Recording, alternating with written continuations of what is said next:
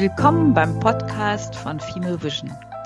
Wir sprechen in unserem Podcast mit Menschen, die uns begeistern, weil sie Wirksamkeit erzeugen, dabei mitunter Schwierigkeiten erlebt haben und uns hier wissen lassen, wie sie diese überwunden haben.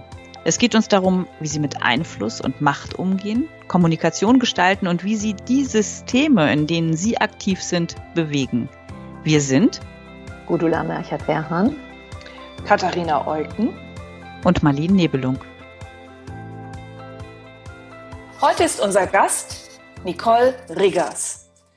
Frauen zu stärken zieht sich wie ein roter Faden durch ihr Leben.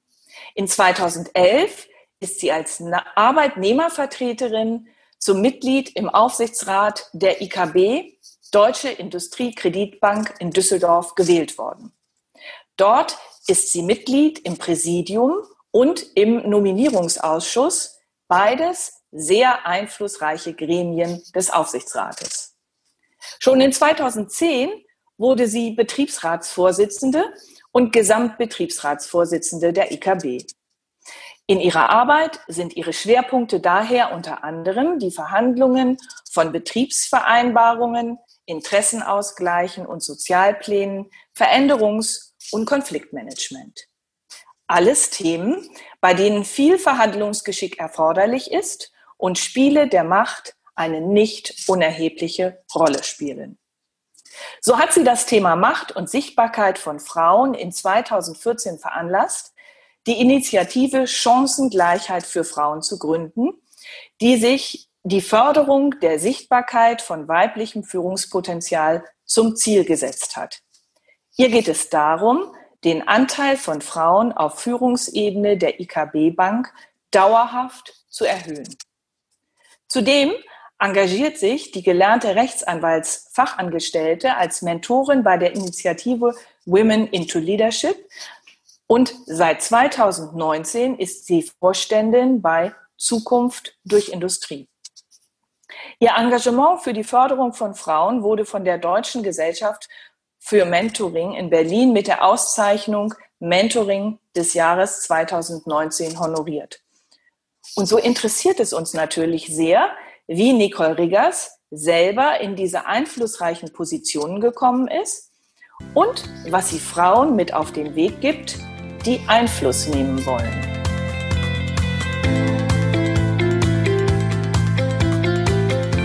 Liebe Frau Riggers, ich würde mich äh, freuen, wenn Sie jetzt äh, aus Ihrer Perspektive einfach nochmal ähm, sich vorstellen und äh, erläutern, was für Sie die wichtigen Punkte in Ihrem Leben waren. Ja, vielen Dank, Frau Euk. Also bei mir ist das so, ich komme ja, ich bin Jahrgang 68 und ich stamme aus einer extremst kriegsbeeinflussten Familie auf beiden Seiten. Und in unserer Familie, meine Eltern, also Mutter wie Vater, waren die schwarzen Schafe der Familie, weil sie waren uneheliche Kinder von ehelichen, mit ehelichen Geschwistern. Das ist schon mal ein Dilemma schlechthin in dieser Zeit. Und die saßen, wie man das früher so machte, in der letzten Reihe, obwohl es eine protestantische Ecke ist, aus der ich komme, und es waren die Bastarde. Und äh, das will ich nur mal vorweg schicken, um zu, Ihnen auch einen Ausblick zu geben, wieso mein Weg vielleicht ob meiner Kompetenzen und Talente doch ein anderer war, als er eigentlich hätte ja, nehmen können. Äh, ich musste mich frühzeitig, sehr, sehr, sehr, sehr frühzeitig, also auch schon als kleines Kind, auf Einsamkeit einstellen, weil äh, Liebe kann nur gegeben werden, wenn man selber Liebe bekommen hat, muss man so ganz klar sagen. Und ähm, ich verdanke aber meine Zähigkeit meinen Genen, weil ich bin eine Mischung aus England, äh, Russland und so weiter und so fort. Also ich habe sehr viele verschiedene Blutströme in mir und man kann mich als zäh bezeichnen. So muss man das einfach sagen. Ich habe mal eine Frage beantwortet, äh, ja, Frau Riekers, wenn Sie sich jetzt als eine Blume oder als eine Pflanze bezeichnen würde, was würden Sie denn dann sagen? Dann sage ich, okay, optisch bin ich vielleicht schon ganz ansprechend, aber ich würde mich als Flechte bezeichnen, weil ich eben sehr lange ohne Wasser auskommen kann, muss ich mal so als Metapher. Und ähm, äh, sehr äh, trotzdem mit wenig dann auch das Beste daraus machen kann.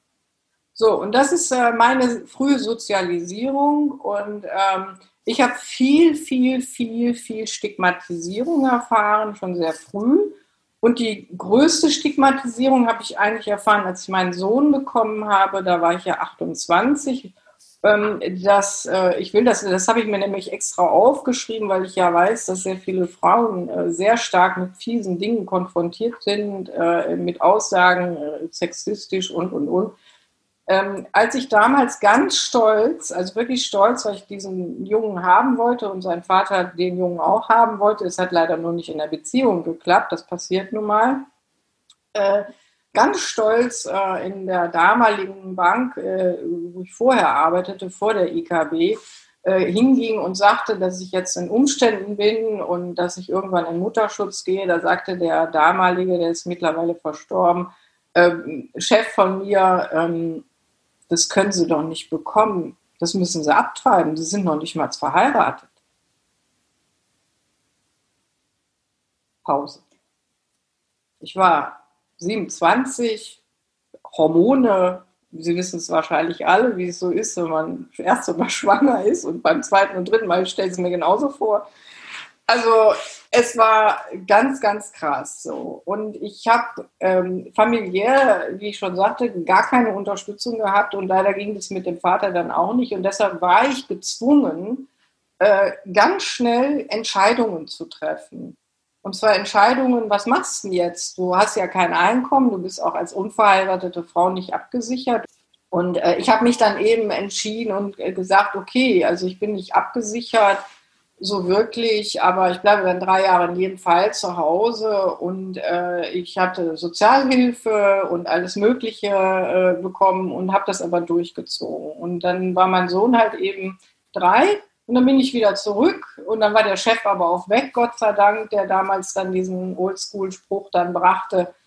Und ähm, so, äh, ich habe immer ganz pragmatisch meine Jobs ausgesucht. Und zwar nicht, weil ich Freude dran gehabt hätte, muss ich ganz offen so sagen, sondern äh, weil sie mir ein Überleben gesichert haben. Ähm, und äh, das ist vielleicht ein großer Unterschied zu vielen, vielen anderen. Nicht zu allen anderen, da kommen wir auch noch mal zu, sondern weil ich mittlerweile auch viel, viel mehr Frauen auch in der akademisierten Welt erlebe, die auch eben solche Brüche hatten, schon früh, wie ich es jetzt habe, und die das eben auch geschafft haben, sich trotz dieser wirklich schwierigen Umstände sehr, sehr stark dadurch zu kämpfen. Aber das war so ein Grund, äh, wo ich, ähm, ich sag mal, eher weniger gedacht habe, na ja, äh, das ist dein Traum. Mein Traum war immer, was Sie hinter mir sehen, die Kunst wenn ich es geschafft hätte, aus den damaligen Situationen anders herauszukommen, hätte ich am liebsten Deutsch und Kunst studiert, weil ich die Sprache so gerne mag. Ja, und die Kunst halt. Ne? Aber man kann ja alles irgendwann mal miteinander vereinbaren, dann kauft man sich halt und geht ins Museum, sage ich jetzt mal ganz locker, ja.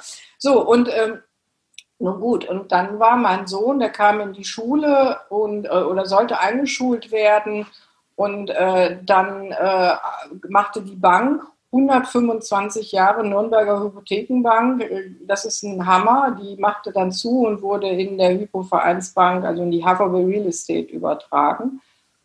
Und äh, dann wurden wir alle abgefunden. Da habe ich das erste Mal im Grunde genommen erlebt, weil ich habe vorher schon sehr viele Jobhoppings gemacht, weil ich auch nicht ganz so stabil war. Ich habe mich öfter auch ein bisschen überschätzt, muss man sagen.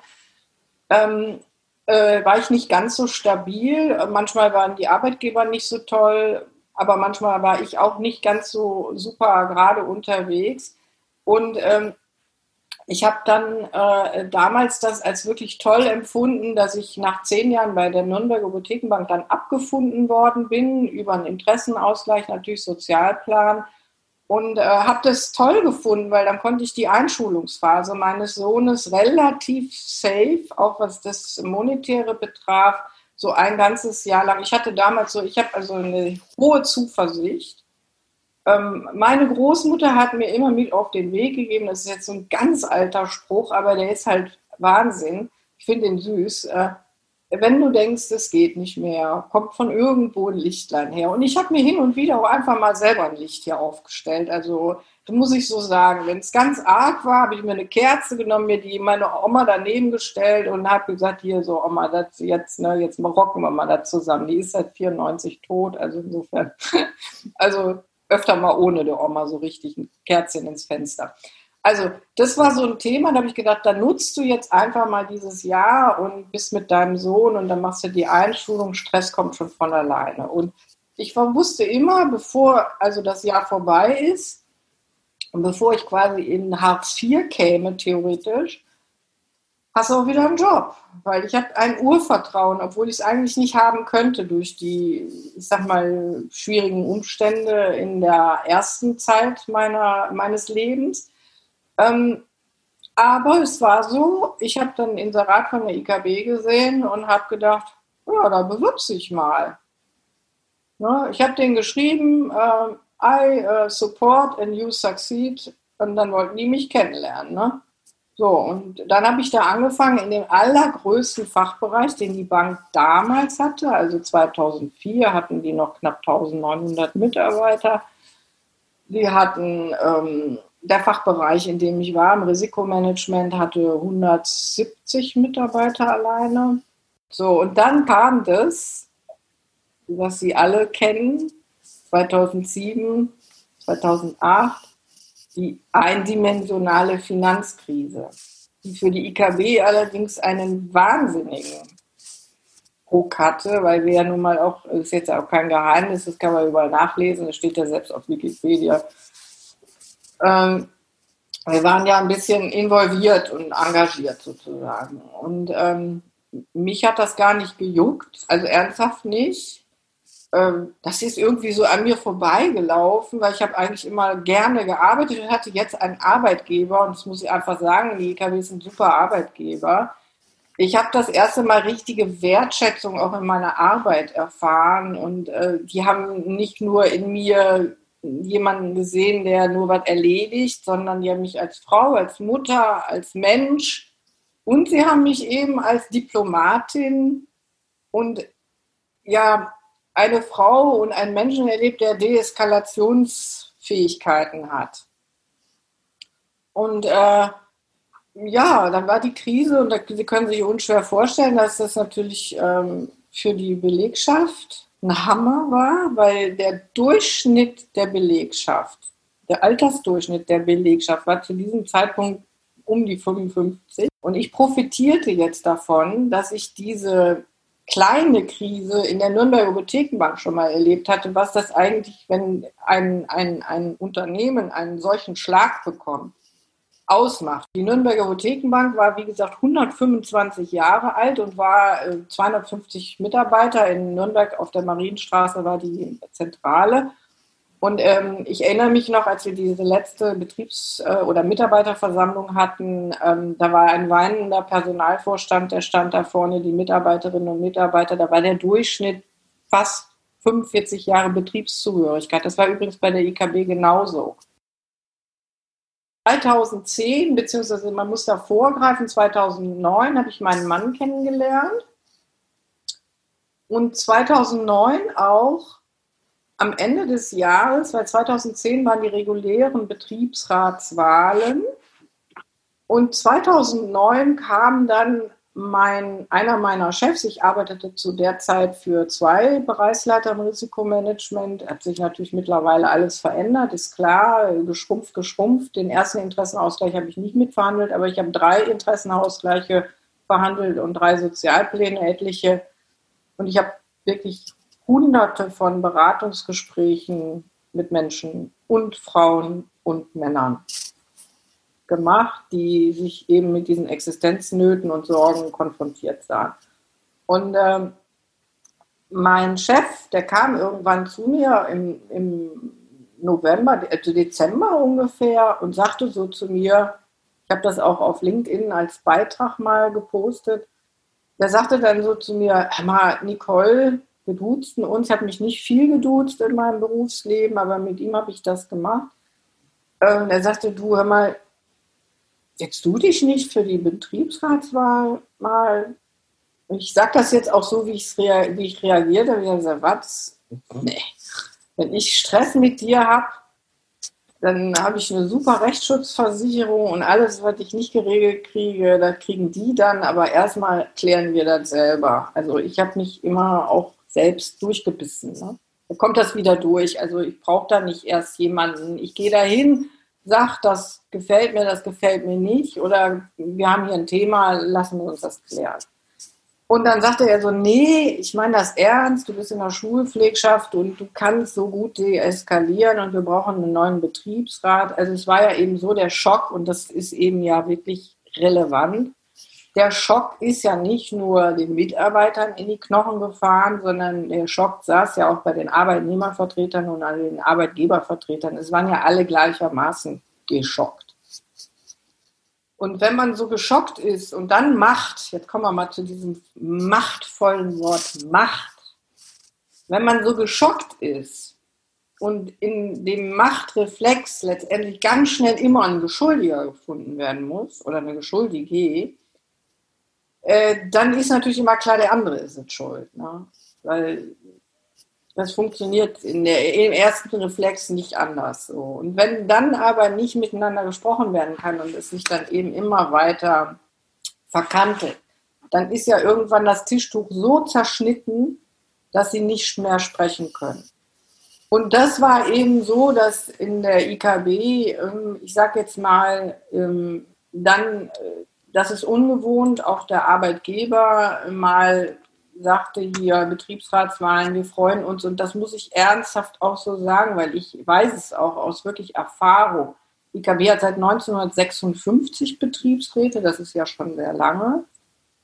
Und äh, ich habe die Altakten der Betriebsräte ja auch alle gesehen sozusagen und die ersten auch. Das war sehr spannend. Von 1956 habe ich letztens noch welche im Keller gefunden, weil wir aufgeräumt haben. Spannende Themen. Da haben die auch schon Frauen in Führung mal, aber das haben sie ganz schnell zur Seite. Ne? Und Arbeitszeit und so weiter und so fort. Das ist ganz toll. Und wir haben, wir haben, äh, dann habe ich darüber nachgedacht. Ich wusste gar nicht, was ein Betriebsrat macht. Und dann habe ich mit meinem Mann das besprochen und habe auch meinen Sohn gefragt, der mittlerweile ja, äh, der war 12, 13 und dann sagte der, ja, du langweilst dich doch eh, du bist ja eh immer unterfordert mit dem, was du da eigentlich machst.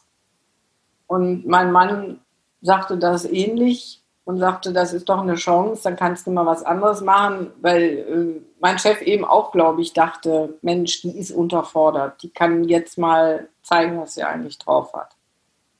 Und äh, weil wir uns auch immer mal ein bisschen über den Horizont hinaus ausgetauscht haben, sehr vertrauensvoll so. Und ähm, ja, und dann habe ich gedacht, na ja gut, dann machst du das. Und dann habe ich mich aufgestellt.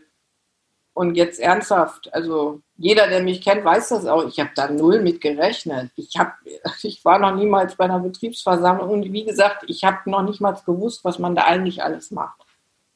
So, und dann kam das aber die Wahl war und ich war eine Quotenfrau. Das Betriebsverfassungsgesetz hat ja die Minderheitenquote, also das Geschlecht, was in der Minderheit ist und wenn es sich zur Wahl gestellt hat, muss dann entsprechend berücksichtigt werden. So, und der 13. Mann, also der 13. Mann, ja, der musste gehen und dann war ich drin. Ja, und dann war ich ruckzuck Vorsitzende, also er ist ruckzuck stellvertretende Vorsitzende und dann ruckzuck Vorsitzende. Also ich war echt auch ein bisschen überfahren, ganz ernsthaft, weil dann war ich auch sofort im Grunde genommen freigestellt. Und dann ging es ja schon los. Also dann, wir hatten 2009 war ja der erste Interessenausgleich schon abgeschlossen. Der lief dann bis 2011 sozusagen. Und äh, dann kamen schon äh, auch in meine Richtung die ersten Menschen mit ihren Anliegen. Und äh, ja, Wovon profitiere ich? Ich profitiere von einem unglaublichen Pool an geht. Geht alles, kannst alles überleben, es geht immer weiter. Und äh, ich sehe Türen, die andere nicht sehen. Und wenn ich, wenn, also ich sage jetzt mal so, wenn man das so sieht, das ist auch meine Erfahrung mit den Mentees. Äh, ich habe ja mehrere Mentees, ich habe nicht nur die von Women into Leadership, die Mentees, ich mache auch ehrenamtlich noch ähm, äh, drei junge Menschen, die eben aus ganz also eher so aus sozialen Umfeld wie ich jetzt komme, ähm, die wirklich gar keine Unterstützung von niemandem haben, sehr alleine sind und äh, so. Und das Wichtigste ist im Grunde genommen, das ist auch etwas, was mir die Frauen oft gesagt haben oder die Menschen, die ich berate, die wissen auch sofort, dass ich das selber erlebt habe.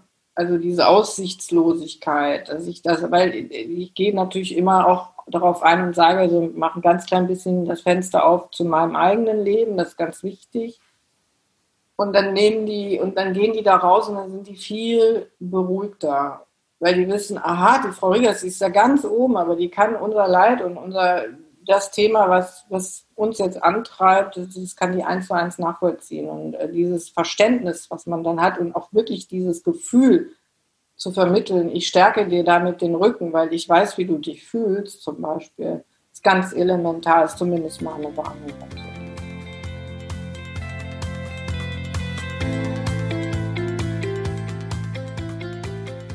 gerade in der Bankwelt ist es ja ganz häufig so, sagen wir mal so, da geht der Lebenslauf, ich mache mal hier so, ja, der geht so, also man kommt, und das meine ich auch vollkommen wertfrei, völlig, weil ich bin ein totaler Menschenfreund. Mir ist das schon immer egal gewesen, von wo jemand kommt. Mir ist immer nur wichtig, wie er jemanden behandelt.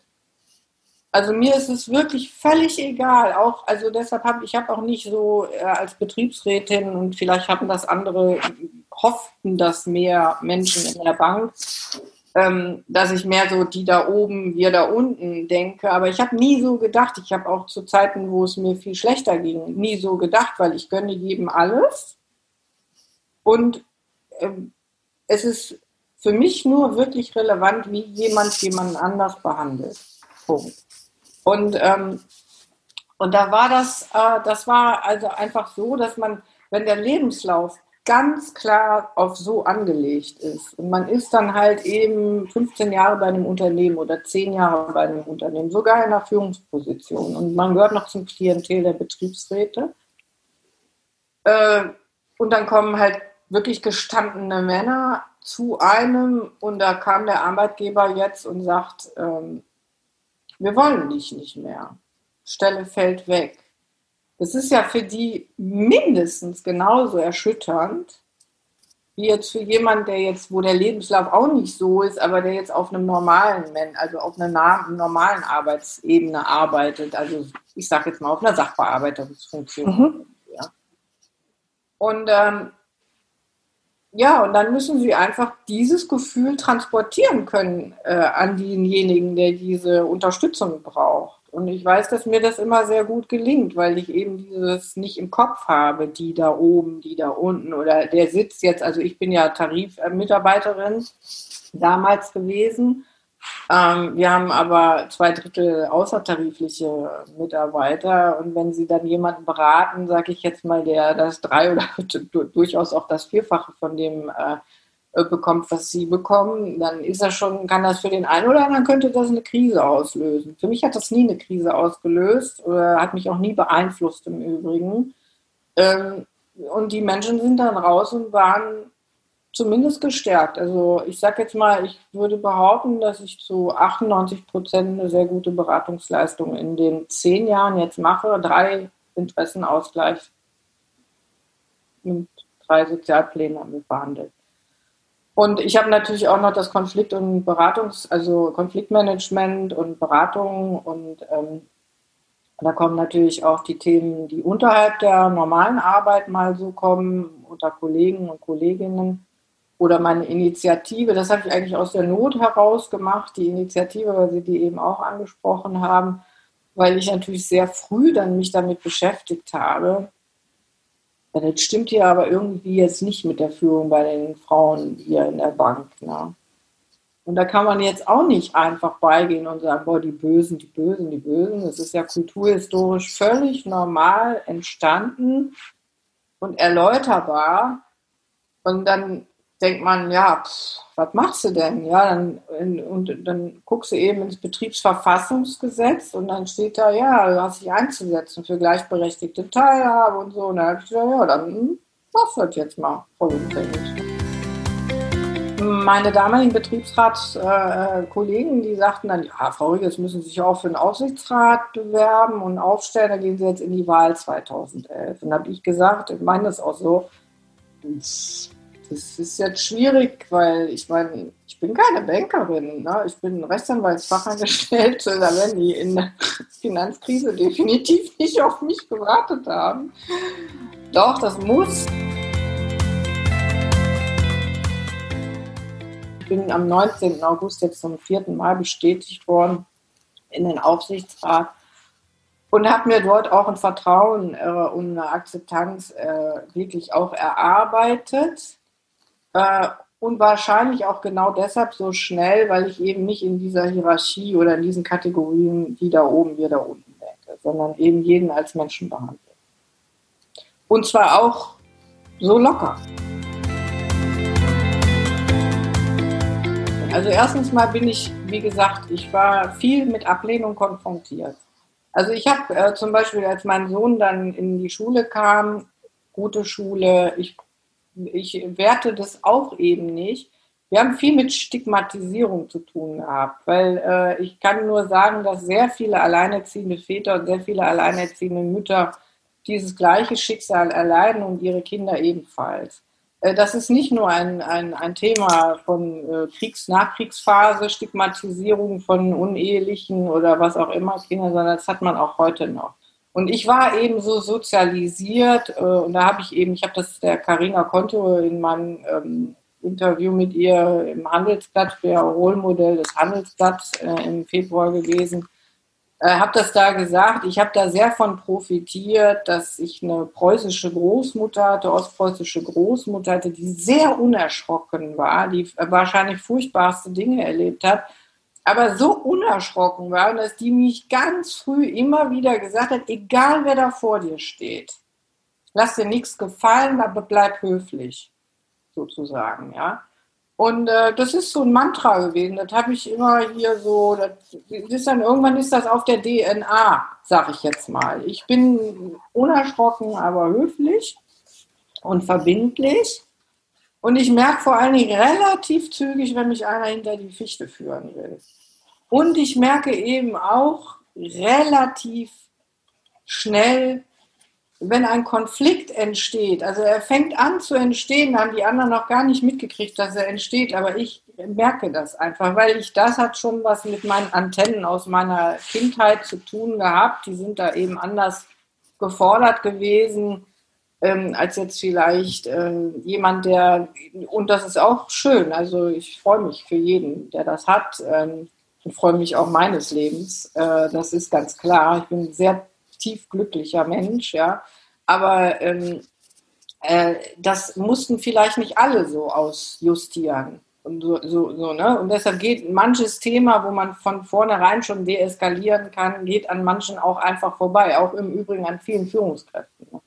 Das muss man eben, ne, die, die das nicht mitkriegen. So. Und ähm, ich, ich habe das so, dass ich ähm, immer mit Humor antworte. Also ich kann jetzt mal so eine Anekdote sagen.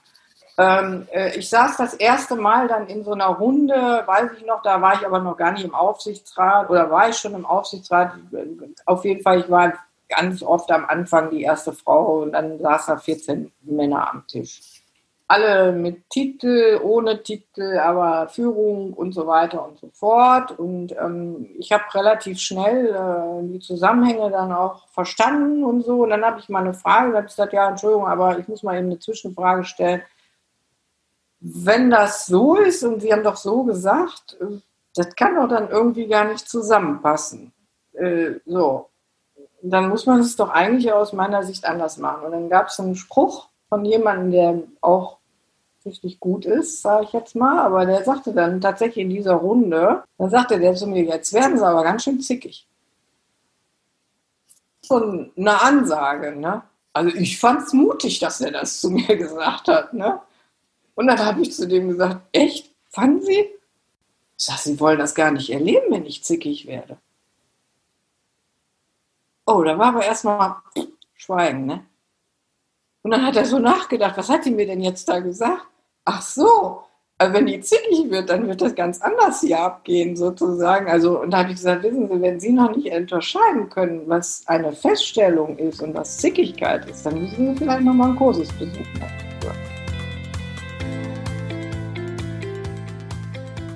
Danach habe ich so etwas nie wieder erlebt. In keiner einzigen Runde. Das war ganz am Anfang.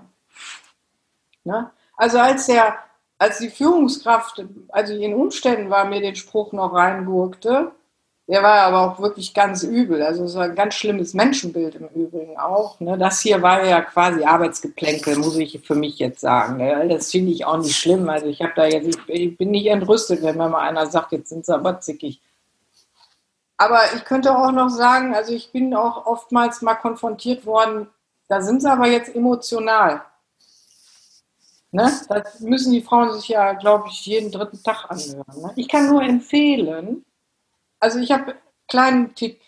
Bei mir darf man alles dreimal sagen. Dreimal darf man das. Ab dem dritten Mal ist vorbei. Und dann beim Emotional habe ich dann irgendwann auch mal in der Männerrunde gesagt, so, ich stelle jetzt mal eine Quizfrage. Wie heißt das eigentlich bei Männern, wenn die emotional sind? Oh, gucken Sie mich alle an. Zuckten die Schulter. Ich sage, tough, oder? Ach, haben sie gelacht. Alle. Alle haben sie gelacht, weil sie sich so erwischt fühlten. Man muss einfach nur, also was ich wirklich, ich meine, das, das hat natürlich auch was mit Schlagfertigkeit zu tun. Ne? Also das ist ja, also ich bin auch nicht immer schlagfertig, aber ich würde sagen, alle, die mich sehr in, intensiv kennen, die wissen, dass ich mega schlagfertig bin. Also, und das kann man lernen. Und äh, ich mache es eben so, nimm es nicht persönlich, nimm es mit Humor. Und so schlage ich dann zurück, in Anführungsstrichen. Ja. Ein bisschen wie der Machiavelli mit den eigenen Waffen schlagen auch. Ne? Ich habe mir gerne den Machiavelli durchgelesen.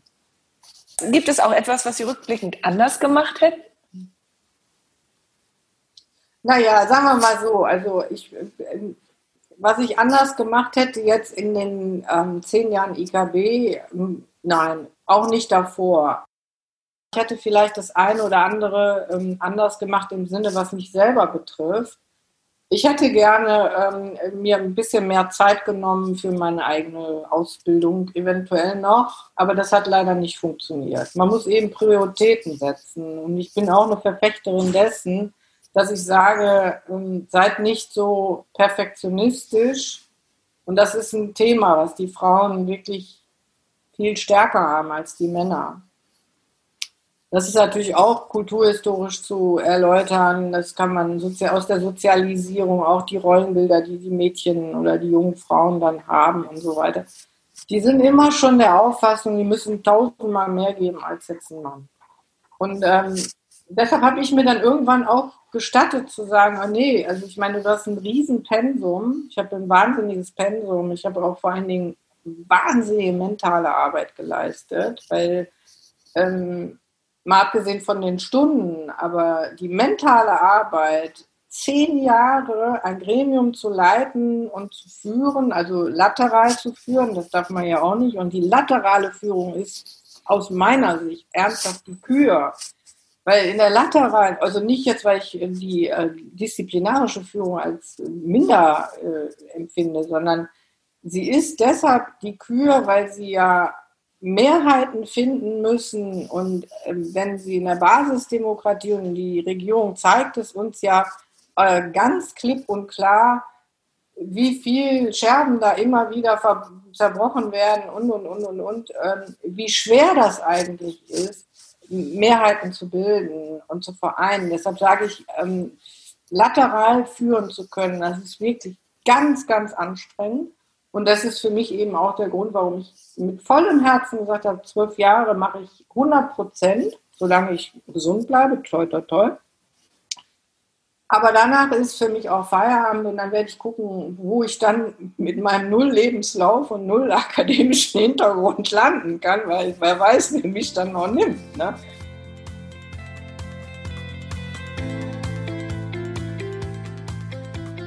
Was ich eben auch denke, und das ist auch ein Punkt, der für Frauen aus meiner Sicht wirklich wichtig ist, sie sollten viel großzügiger miteinander sein. Also großzügiger, sich viel mehr verzeihen, sich viel mehr Raum geben und ähm, sich einfach ähm, ja, wichtig nehmen. Und die Frauen sind in der Regel wirklich so bescheiden. Ich habe aktuell äh, 32 Mitwirkende in meiner Fraueninitiative in der ICF, also in der ICF, die Sie auch vorhin erwähnt haben, die ich bei der IKB 2014 gegründet habe. Und da könnte ich auch noch erklären, wie wir das ähm, oder wie ich das mit der tollen Truppe, mit diesen super Frauen äh, gemacht habe. Und äh, ich bin aber sehr pragmatisch vorgegangen. Also Pragmatismus ist auch ein sehr starker Pfeiler in, in mir drin. Nicht kompliziert, ganz pragmatisch. Und äh, ich habe dann gesagt, ich fange mit einer ganz kleinen Gruppe an und es müssen aber schon die High Potentials sein. Weil wenn ich jetzt ein Drittel der Frauen mitgenommen, dann wären wir jetzt nicht, weil die Frauen nicht toll sind, aber wenn wir jetzt mit 150 Frauen anfangen, irgendwas da zu bewegen, das ist so wie wenn sie mit 150 Männern in irgendeiner Sitzung sind. Das ist auch nichts anderes. Ne? Das wird nicht besser dadurch. Ne? Und äh, ich habe dann gesagt, ich nehme nur die High Potentials, also aktive Führungskräfte oder die, die Nachwuchs sind oder ähm, die quasi ähm, Projektleiterausbildungen haben, Projektleiterinnen, und die lade ich ein zu einem ersten Termin. Und dann mache ich da mal, frage mal, was wollt ihr denn und wie sieht es denn aus und so weiter. Und das war sehr repräsentativ, weil da waren wirklich alle Altersgruppen drin und auch ganz unterschiedliche Betriebszugehörigkeiten, also nicht nur Lebensalter und, und ganz unterschiedliche Fachbereiche. Und äh, der erste Effekt war so, die waren alle so happy, weil die meisten kannten sich gar nicht. Ne? Das ist ja so. Ne? Weil man ist immer in seinem kleinen Kosmos da unterwegs. Ne? Man arbeitet, man ist das fleißige Bienchen, man geht noch nicht mal zum Mittagessen, weil eigentlich muss der Chef ja und bla bla bla. Also diese ganze Palette, brauche ich Ihnen nicht zu erzählen, sind alle erfahrene Frauen. Also insofern. Ja, und dann haben wir irgendwann habe ich eine Abfrage gemacht. Also für mich, weil da war schon klar, muss man jetzt mal so sagen, ist mir berichtet worden, mir persönlich hat keiner getraut, das zu sagen, aber mir ist berichtet worden, dass es die eine oder andere Person in der Bank gab, die sagte, ah, da treffen die Frauen sich wieder zum Kaffee trinken. Ja? Und äh, da habe ich dann gedacht, so Jungs, jetzt gibt es mal einen auf die Glocke.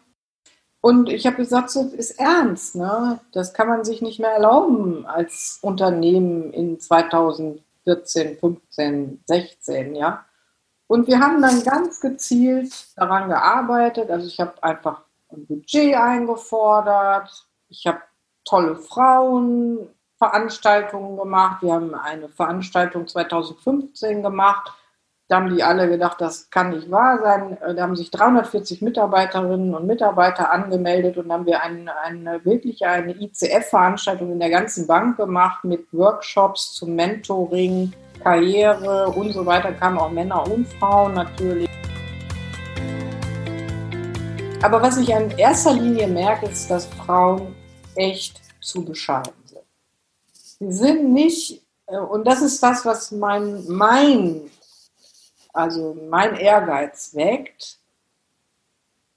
Ähm, ja, ich sag jetzt mal, die Wolfsfrau in denen zu wecken, wenn man das nach Clarissa Pinkola Estes mal sieht. Die hat ja ein tolles Buch geschrieben, Die Wolfsfrau. Und äh, das ist, ähm, das ist wirklich, ähm, also es ist eins meiner Erweckungsbücher gewesen, weil es so ein bisschen mystisch ist. Es geht auf die Märchen ein und so weiter, wie Frauen sozialisiert werden über Märchen und über Rituale und so weiter und so fort. Und ähm, das ist also wirklich ein tolles Buch. Also meine Vision ist tatsächlich, dass die Männer begreifen, dass sie teilen müssen. müssen teilen ich verstehe wirklich den Ablehnungsreflex, der ja jetzt auch wieder aufkommt, weil wir müssen viel weiter gucken. Es ist eben, wir werden eben da, wo restrukturiert wird, fallen Führungsfunktionen weg und es ist klar, dass keiner sofort schreit und sagt, ah, ich möchte jetzt auch äh, hier nicht mehr Führungskraft sein. Das ist kein normaler Reflex. Also sie versuchen zu verteidigen. Was zu verteidigen ist, das muss man einfach verstehen, ja. Die Verteilung ist ja da eine andere. Also Männer müssen lernen zu teilen und vielleicht ist es für sie auch schön, wenn sie ihre Führung teilen. Also das könnten Männer wirklich, ähm, ich sag mal, proaktiv auch mal angehen, weil es immer mehr Väter gibt, die ja auch ein Interesse haben, äh, Elternzeit zu machen. Und da müssen Unternehmen wirklich wesentlich offener werden. Und äh, ich will jetzt keine Werbung machen, aber Anna Kaiser und Tandemploy ist ja da der beste Adressat zu, ja. Ähm, und Frauen, und das ist etwas, was ich wirklich festgestellt habe mit so vielen Frauen, die in Führung in allen möglichen ähm, Themen schon unterwegs waren. Frauen müssen einfach verinnerlichen, dass sie als erstes es nicht persönlich nehmen, was gesprochen wird. Das ist das A und O. Weil die Frauen sind ja aus der Natur heraus so, dass die immer überlegen, wie hat er das gemeint? Warum hat er das jetzt in dem Moment gesagt? Und ich kann Ihnen sagen, da gibt es gar keinen Grund. Der hat das einfach gesagt. Punkt. Weil er das jetzt gerade dachte. Aber nicht, weil er wollte, dass sie jetzt drei Wochen darüber nachdenken, was er sich dabei gedacht hat. Der hat sich nichts dabei gedacht. So wie ich mir hin und wieder auch mal nichts dabei denke, dass ich einfach mal einen raushau, sage ich jetzt mal ganz locker, ja. Und dadurch, dass mich die Leute jetzt kennen, dann sagen die sich, oh ja, die Regas hat gerade mal einen guten Tag gehabt, da hat die mal einen rausgehauen, ne? So.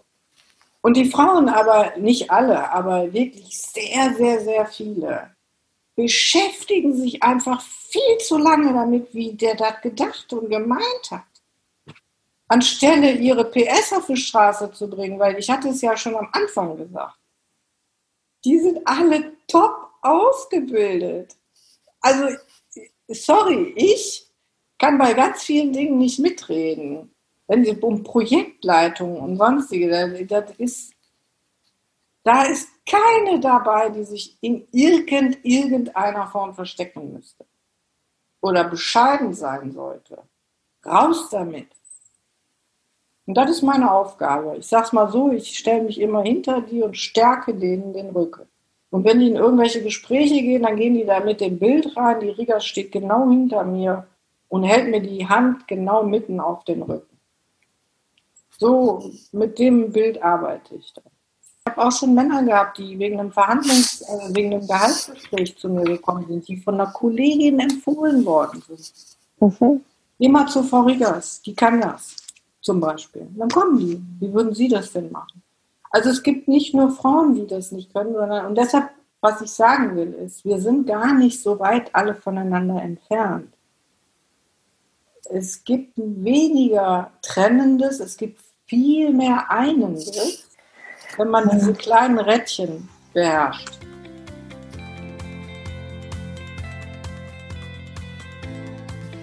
Und Covid hat natürlich auf die Frauen einen riesen Impact. So, ich kann nur sagen, ich war zwei, dreimal sehr bestürzt aus meinen größeren Netzwerken, wo ich Unterhaltungen hatte, wo mir tatsächlich eine extrem gut ausgebildete Frau mit zwei Kindern äh, auf der weiterführenden und eine auf der Grundschule äh, sagte, Frau Riggers, ich bin gerade dabei und überlege, ob ich meinen Job kündige.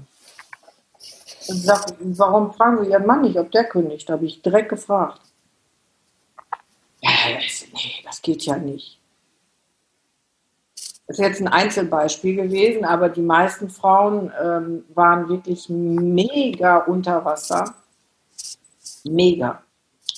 Und da ist natürlich aus meiner Sicht wirklich ähm, da muss aus der, also aus der Regierung viel mehr Handfestes kommen.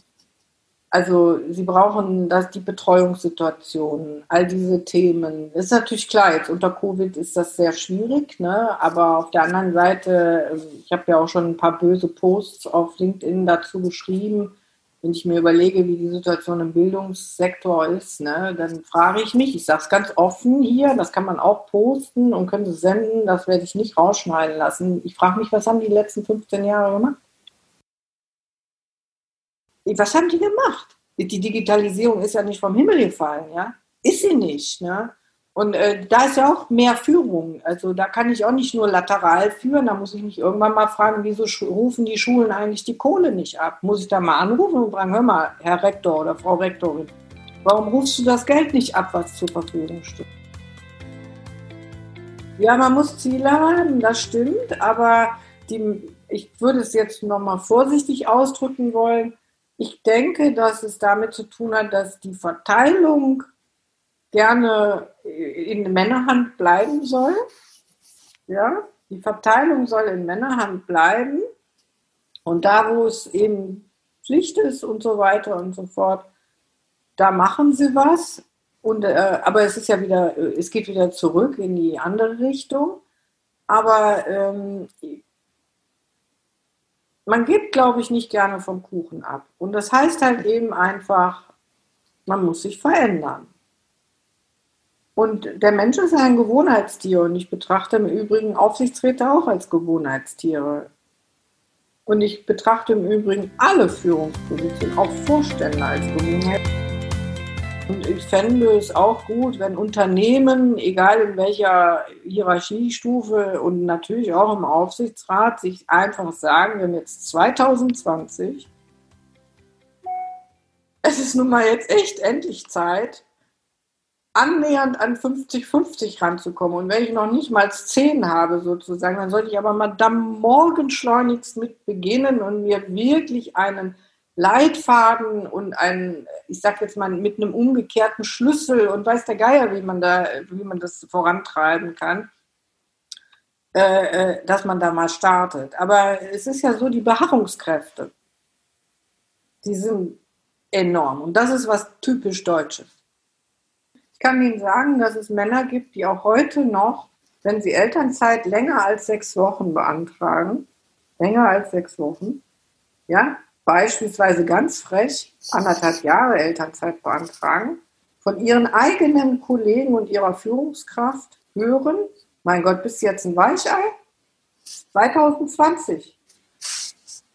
2020 schreiben wir.